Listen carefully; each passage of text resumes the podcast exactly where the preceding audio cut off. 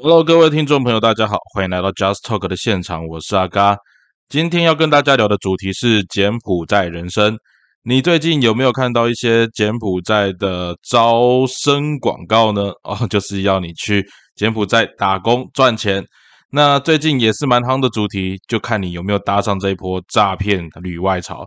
这集的主题，阿嘎接下来告诉你。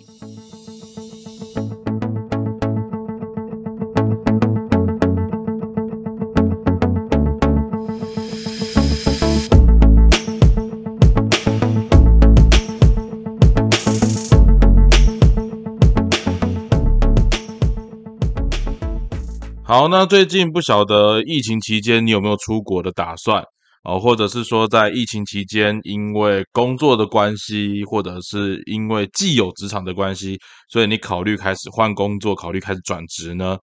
那最近阿嘎的身边有蛮多朋友在跟我谈说，他想要转职或换工作。有人对于科技业蛮有憧憬，也有人对于不一样的，比如像船产啊，或者一些新兴产业也感到蛮好奇的。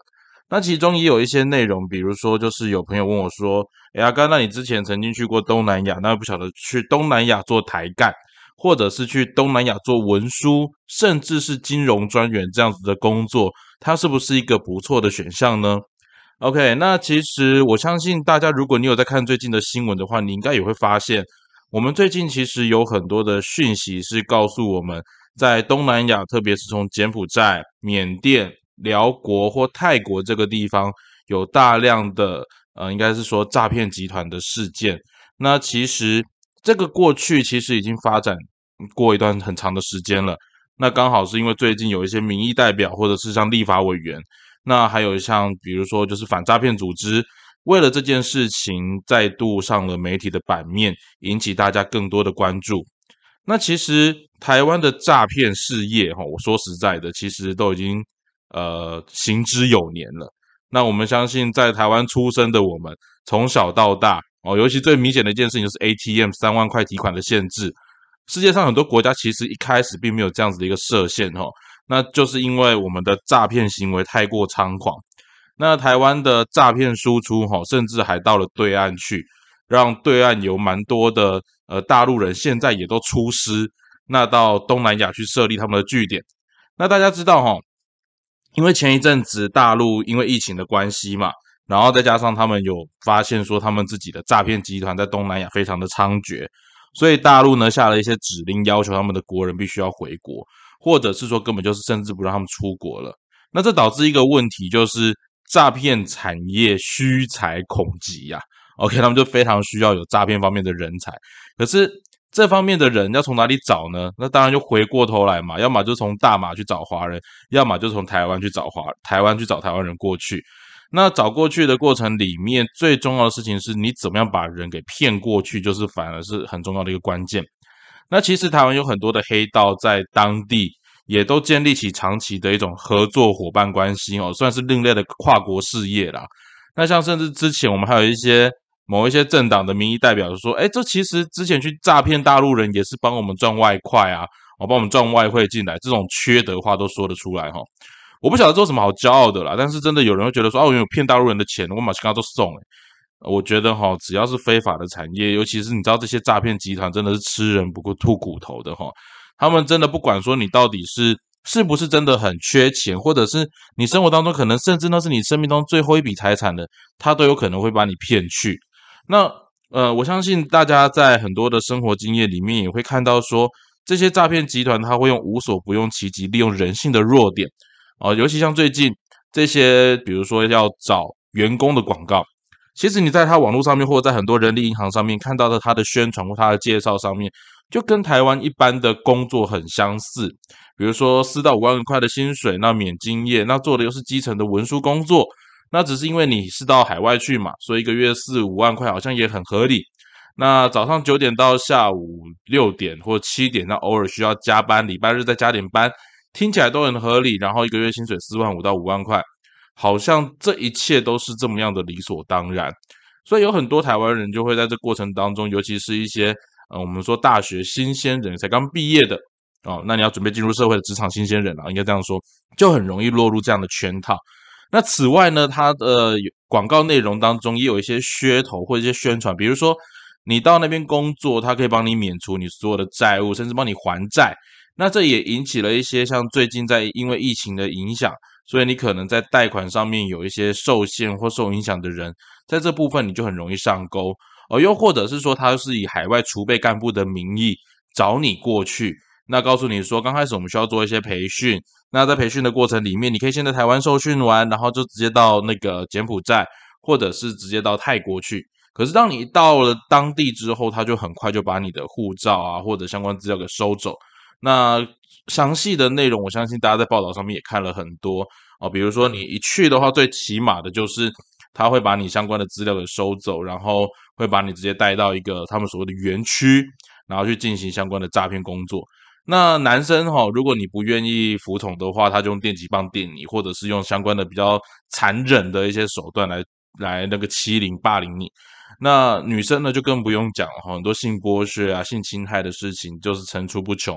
那这些事情呢，每天都有人发生。那甚至在那过程里面，比如说要把你当成是血牛，让你去抽你的血去卖的，甚至是做器官上面的那种买卖，黑心市场的买卖。那把器官割了之后，就把你怎样，把你给埋了，或者把你抛到河里面去，这种事情所在多有。那所以像这样子一种诈骗行为，或者是这种讲难听点，根本就是把人当猪仔来处理的这种产业。其实它真的吸引了很多的台湾人哦，那尤其是我觉得这也是我们的社会环境上必须要去重新思考的一件事情，就是在疫情期间，我们真的不见得像政府所说的那个，我们内部的景气是非常好的，年轻人想要找机会，他想要往外去发展。可能我们的社会上面不够有足够的职场去提供他有这样的工作环境，或者是我们的低薪条件让年轻人觉得我没有可能像以前人家去澳洲打工旅游度假这种模式，我到国外去做个一两年，然后就存了一桶金可以回来。那东南亚好像听说蛮多华人在那边的，在过去也不像是那种有很多呃负面新闻传出来的地方。那再加上哈博弈事业，其实在台湾也游走在法律的边缘。那顶多我到那边从事一些博弈事业，或者是讲难听一点啦，你可能也知道说它可能是诈骗产业。那你想说，反正在海外嘛，应该没那么严重。那殊不知呢，一到了当地就被当成猪仔来处理。那我觉得这些状况对于我们的社会上面，其实是一个很大的反思哦。最重最重要的一件事情，尤其是我们在整个经济条件上面，我们到底给年轻人什么样的未来跟什么样的想象？那再进一步的说。我们现在的大学教育或者是高等教育里面，是不是提供我们的这些大学新大学毕业生，或者是即将出社会的这些新鲜人，他们有足够的技能，在这个社会上面去呃找到一个合适的工作，或者是进入一个他可能可以开始发展的职场？那台湾在这几年有一个很明显的现况，就是其实我们的产业停滞不前。我们的经济发展真的不像政府所说的这样欣欣向荣。那政府很花了很多时间在处理政治上面的事情，而民生产业其实他并不太在意这件事情。跟美国现在非常的相似，拜登政府他没有办法解决他内在的民生问题，没有办法解决他内需的民生问题，他就将重点转移到国际上面，比如说大家都一样的打着对中共当中的仇视。这的确可能是有一部分国家安全的疑虑，但是他要借此来转移他对于内政无能的一个现况。那台湾的政府当然也有样学样，那可是很现实的一件事情。你看这么多年轻人支持我们的政府，但政府给他们的回馈是什么？啊，刚刚这边有看到很多呃，在新闻媒体所披露的，或者是相关文件资料所披露的，我们很多到了柬埔寨的年轻人是回不来的。他们的爸爸妈妈试着寻求政府的协助，政府只能告诉你：“我能救一个是一个。”那你要怪就是怪他们什么？怪他们贪财，怪他们不懂事。可是各位，一个刚出社会的新鲜人，他在职场上面又能够又有多少经验呢？你自己去看我们现在网络上面的社群，多少人对这个社会其实他们是很天真的。你可以说他们在网络上面很会干屌人啊，很会去批评啊。但实际上，真正面临到社会现实的时候，他又有多少能力去面对这样的社会环境？那我再更进一步的说，其实很多年轻人真的是很好骗啊！很多年轻人真的是很好骗，只要你情绪上面煽动他，只要你在物质生活上面去丢一点诱饵，他们要上钩的几率是非常非常高的。那这是在诈骗行为当中本身会有的现象。那我们再换个角度来讲，像阿嘎也有一些朋友，他们早期就已经待在柬埔寨。那到了目前为止，他们也跟我反映到说，这一波的那个反诈骗，也对于他们一些真正在当地好好扎实工作的台商，也是很大的一个伤害。为什么？因为其实他们能够从台湾找到去那边工作的伙伴会越来越少，而之前在那边，其实大陆人是一个呃很现实的，就是说，其实，在东南亚很特别啦，你能够讲华文，你的薪资条件不见得会比讲英文的人来的差，那这是一个很现实的一个现况。为什么？因为其实，在东南亚，他们大部分依赖的是跟中国之间的经济贸易的往来，远多于对于欧美上面的依赖。所以，为什么能够讲中文的人在大陆哦，尤其在东南亚，他们其实两边双边贸易的时候是非常需要这些方面的人才。所以，你能够讲中文在东南亚上面，你其实是很容易找到新的工作。那像我一些朋友，他们在柬埔寨或者是在辽国，他们也跟我讲说，像他们这些真正正派经营的公司，现在要找人才都产生非常大的困难跟困扰。那他们也不得不寻求其他。呃，地方的资源，可是你可以想想看，在整个东亚会讲中文的，不就是这几个地方而已吗？那我们再讲一个比较现实的，比如说像柬埔寨的经济发展，其实柬埔寨它目前内政上还是遇到了非常大的问题啦，比如说军阀啊，或者是说相关的政治势力也是非常的混乱。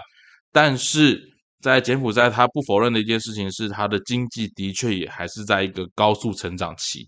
所以来这边淘金的人所在多有，那诈骗集团的手法也真的是层出不穷啦。你搭着原本一些搭着一些正派经营的公司，然后逐渐的去透过这过程当中去吸引台湾人或吸引一些年轻人到那个地方去，变成被诈骗的一个呃一个对象，那造成很多很多的伤害哈。那其实阿嘎在这个过程当中也是更想跟大家分享，我们在找工作的时候。可能大家都有一些基本的 sense，你可以去思考看看，在你没有工作经验或你没有相关工作经验的时候，你觉得领到多少的薪水才是合理的？我相信这件事情呢，对很多年轻人来讲，或者是你在职场经验不多的，我举例来讲，比如说你可能是你在这一份工作，可能是你出社会之后第一份或第二份工作，而你在这里面待了可能快十年的时间。哦，或者将近快十年的时间，其实除了你的产业以外，你对其他产业你是并不熟悉的。那刚最近在生活当中也有遇到这样子的朋友，我发现隔行真的如隔山。那他对别的产业可能会有很多美好的想象。那这时候我们就要回到一个最现实的事情：是你想要做领高薪，你想要取得一个看起来不错的 payment，那你的实力有多少？